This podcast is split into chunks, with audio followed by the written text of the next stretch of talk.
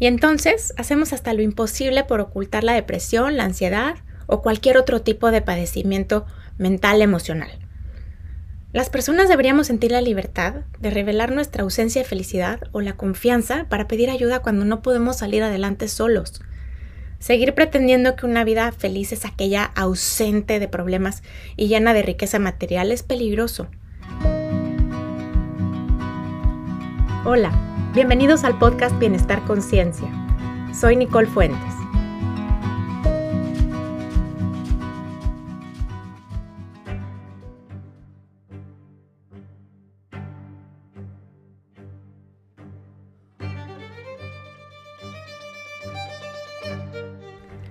Hace unos años me andaba ganando la angustia.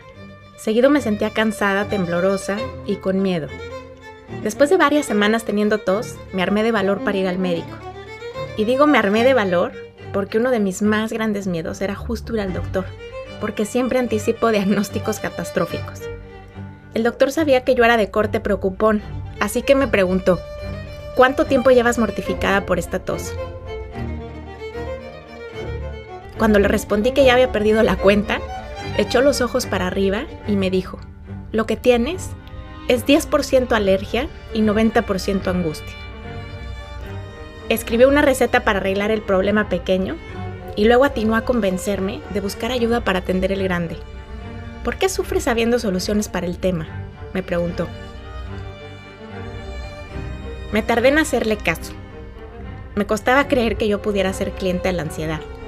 Después de todo, según yo, era funcional. Era capaz de hacer mi día y atender mis responsabilidades sin problema.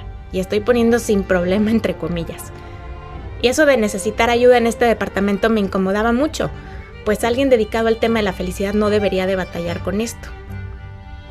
No muy convencida y a regañadientes, finalmente inicié terapia. Sucedió que pronto empecé a sentirme mejor y a desear haber ido antes, en lugar de haberle dedicado tantas noches al insomnio. Te voy a confesar, sin embargo, que absolutamente cada una de las veces que fui a mi sesión lo hice deseando no encontrarme a nadie. ¿Qué iban a pensar?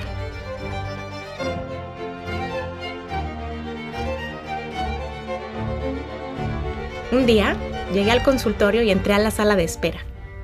Ahí estaba sentada una mujer leyendo. Cuando yo entré, ella levantó la vista y nuestras miradas se encontraron y nos quedamos petrificadas. Nos conocíamos. Tartamudas, intercambiamos un saludo incómodo. Ella enterró la vista de nuevo en su revista y yo la mía en el teléfono.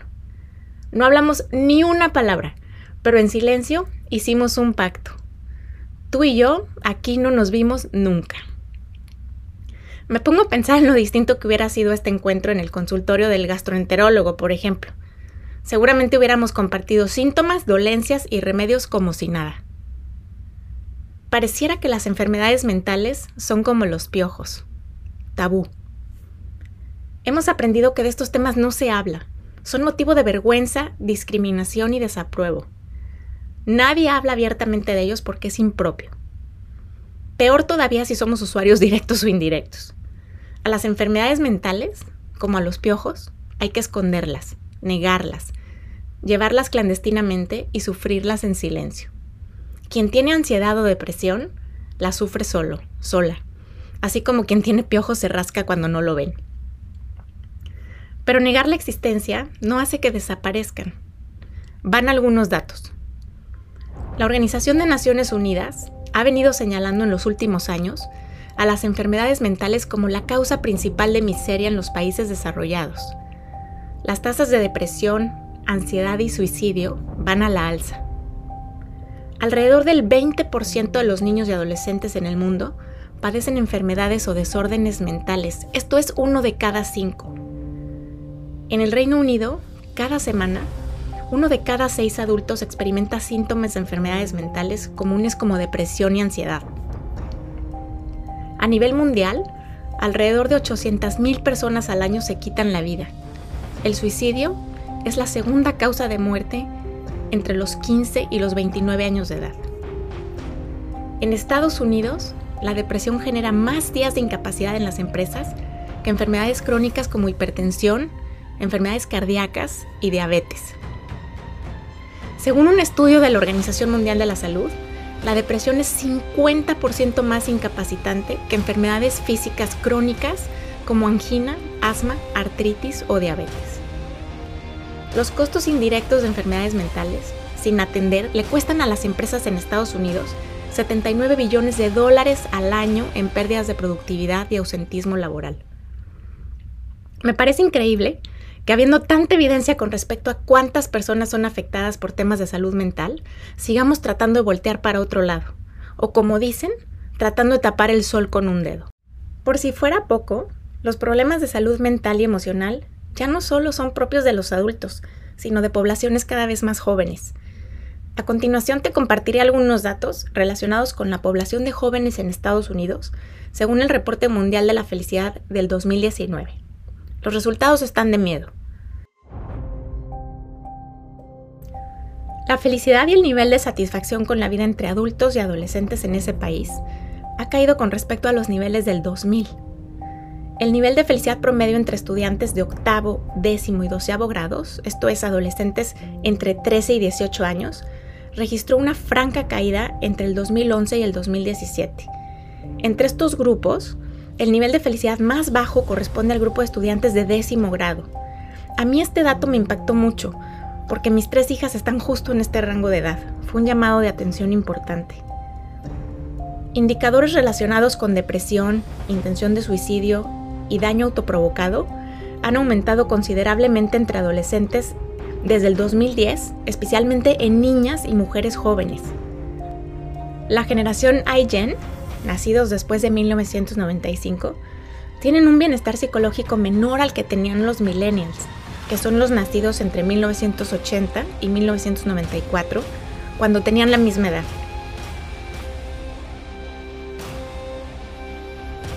Estos datos retan la lógica económica que ha venido dictando el diseño de políticas públicas que tienen como fin último, o que deberían tener como fin último, incrementar el bienestar de los ciudadanos. De acuerdo con los indicadores objetivos, la felicidad debería estar más alta que nunca. Hasta antes de la pandemia del COVID-19, en la mayoría de los países el ingreso per cápita había aumentado, la tasa de desempleo había bajado y la de criminalidad también. Pero no, algo más está pasando. Para entender este fenómeno, se han explorado diferentes causas. Por ejemplo, la caída en el capital social, el deterioro en las redes de apoyo, el aumento en la obesidad y en el uso de sustancias. En el reporte que te mencioné, se exploró una alternativa más, que es que los jóvenes adolescentes en Estados Unidos son menos felices debido a cambios fundamentales en el uso del tiempo libre. Y te voy a compartir algunos datos sobre los resultados de este estudio, pero antes me gustaría invitarte a pensar en cómo pasabas tú tu tiempo libre cuando eras adolescente. Si eres de mi generación, creciste sin teléfono celular y sin internet. Probablemente te pasabas las tardes jugando en la calle con tus amigos, haciendo deporte e interactuando con tu familia. Te cuento lo que encontraron en el reporte. El tiempo que los adolescentes pasan detrás de la pantalla, o sea, medios digitales como juegos, redes sociales y tiempo en línea, ha crecido aceleradamente desde el 2012, en parte porque más jóvenes tienen un teléfono celular. En 2017, el estudiante promedio de doceavo grado, o sea, entre 17 y 18 años, pasaba más de 6 horas al día en tres actividades, Internet, redes sociales y texteando. Según datos del 2018, el 95% de los adolescentes en Estados Unidos tiene acceso a un teléfono celular y el 45% dice estar en línea casi constantemente. El día solamente tiene 24 horas, entonces, pasar tanto tiempo en línea forzosamente implica renunciar a pasar ese tiempo de otra manera. Los jóvenes están dejando de interactuar cara a cara con los amigos y con sus personas favoritas, pasan menos tiempo leyendo, jugando, haciendo deporte y sobre todo durmiendo. La falta crónica de sueño es una terrible idea para el bienestar emocional y la felicidad, porque cuando estamos crónicamente cansados, el cerebro activa la alarma del sistema nervioso central y el mundo pesa. La falta de sueño en mis estudiantes es cada vez más evidente en el salón de clases y detrás de las pantallas, Hay días en que parecen zombies y los veo haciendo tanto esfuerzo para mantener los ojos abiertos que me dan ganas de ayudarles poniéndoles palillos entre los párpados para detenérselos. Y cuando les pregunto cuántas horas duermen por noche me contestan cuatro o cinco horas, casi la mitad de lo que necesitan. ¿Y qué están haciendo en lugar de dormir? Se están quedando en el teléfono, me dicen. Otros datos que me parecen escabrosos del mismo estudio dicen que los adolescentes y adultos jóvenes que pasan más tiempo en el mundo digital tienen menor bienestar. Las niñas que pasan 5 horas o más al día en redes sociales tienen tres veces más probabilidades de tener depresión. Actividades como socializar en persona, dormir suficiente y atender servicios religiosos están vinculadas a la felicidad. Las actividades relacionadas con teléfonos inteligentes y medios digitales generan menos felicidad que las que no involucran tecnología.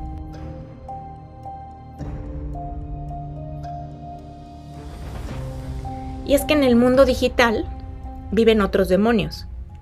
Las brutales comparaciones sociales que hacen que las personas contrasten sus vidas no editadas con las vidas editadas de los demás. Tendemos a comparar nuestra cara lavada y sin filtro con la cara de los demás perfectamente pulida por filtros, que quitan años, arrugas, manchas, afilan la nariz, engrosan los labios, estiran las pestañas y resaltan los pómulos. El golpe a la autoestima es duro.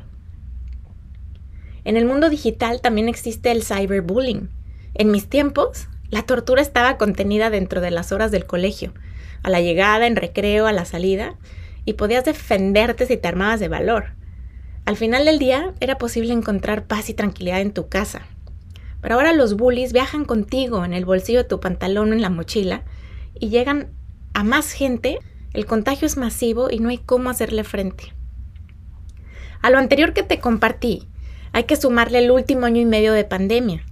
Esta situación nos ha obligado a vivir detrás de la pantalla. Los aparatos electrónicos se han convertido en herramientas de trabajo, de estudio y socialización. Y el reto emocional es grandísimo. Los cambios de rutina, la pérdida de sensación de control, los duelos, la falta de socialización, de actividad física, son ingredientes para una tormenta emocional y mental perfecta. Así que tenemos que estar más alertas que nunca. No sé si les ha pasado. Para los hijos adolescentes no hay peor castigo posible que quitarles el teléfono. Les da terror y de manera instantánea te conviertes en la peor mamá o en el papá más cruel y despiadado del planeta. Pero después de varias horas o días sin acceso al celular pasan cosas increíbles.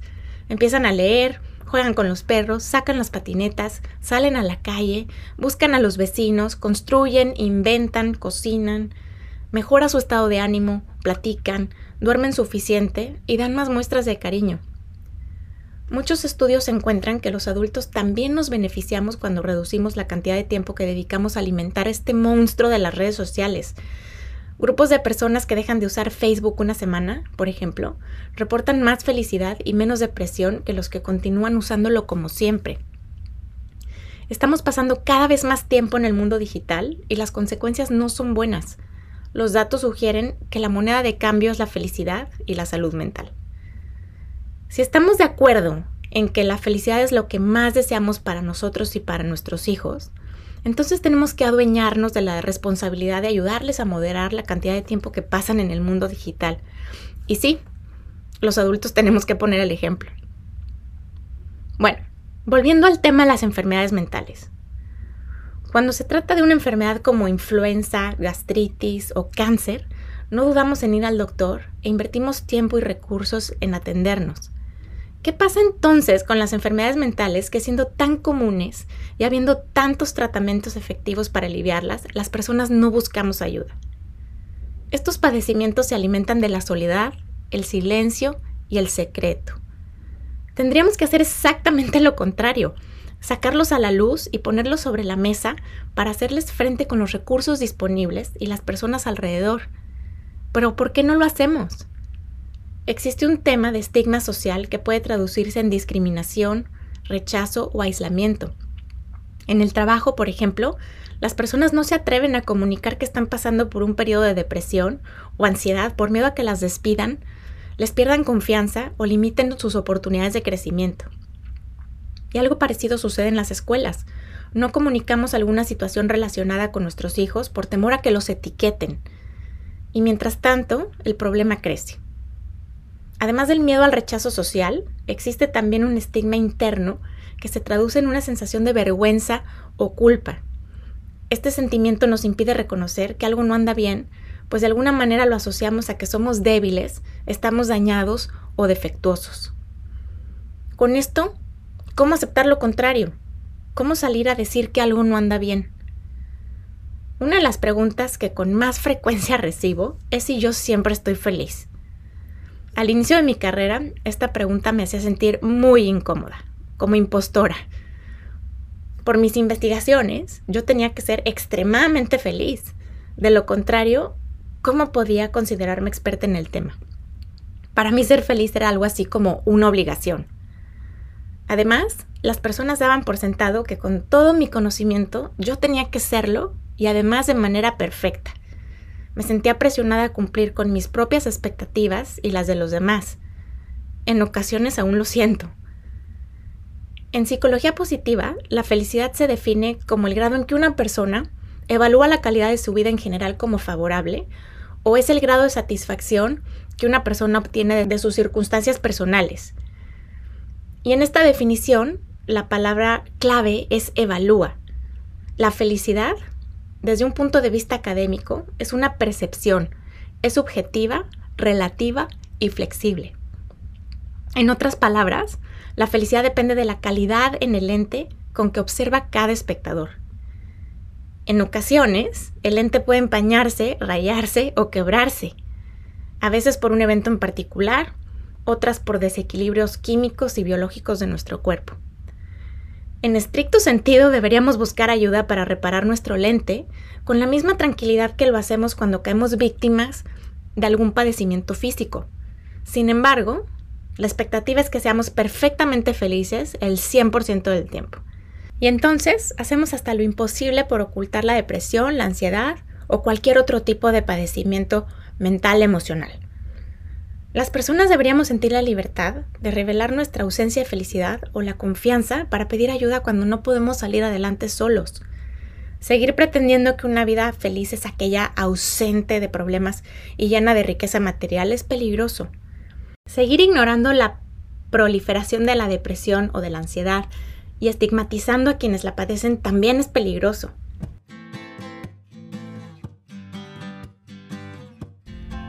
¿Cuánto tiempo más vamos a decirle a nuestros hijos o compañeros de trabajo que nos duele la cabeza en lugar de que estamos tristes? ¿Cuántas veces más vamos a decirle a nuestros seres queridos que no lloren o que no sean tan sensibles, que sonrían aunque no quieran? Escondemos lo que nos pasa muchas veces por no preocupar a los que nos rodean o para proyectar una imagen de fortaleza ante nuestros hijos. Pero me parece que lo único que logramos con esto es hacerlos sentir defectuosos cuando ellos mismos no logran sentirse felices todo el tiempo. Si dejamos de maquillar nuestras emociones, aceptar que a veces nos gana la ansiedad y la depresión y buscamos ayuda profesional, entonces seremos más libres. Más libres nosotros y más libres quienes nos rodean. Un montón de jaulas emocionales podrían ser abiertas si empezamos a mostrarnos menos perfectos y más humanos. Entonces, ¿por dónde empezamos a quitarle lo tabú al tema? Pienso yo que en casa. Dejar claro que los temas de sentimientos y emociones son tan válidos como los físicos. Que buscar ayuda cuando todo se ve gris es lo mismo que buscar ayuda cuando duele la garganta. Que no tenemos que decir que vamos a una clase en lugar de decir que vamos a terapia. Que hablar del tema es parte de la solución. Que las personas a nuestro alrededor pueden ayudarnos siempre y cuando les dejemos saber que algo se siente raro, que algo no está bien a mí me suena que debemos comenzar a admitir que hay piojos, que andan por todos lados, a ratos incluso podrían andar por nuestra cabeza o la de nuestros hijos, y que lo único malo es no hacer algo al respecto. Si te sientes triste, deprimido, ansiosa y no logras restablecer tu bienestar emocional por ti mismo, te invito a que busques ayuda profesional. Como me dijo a mí mi doctor, ¿para qué sufres habiendo soluciones para el tema?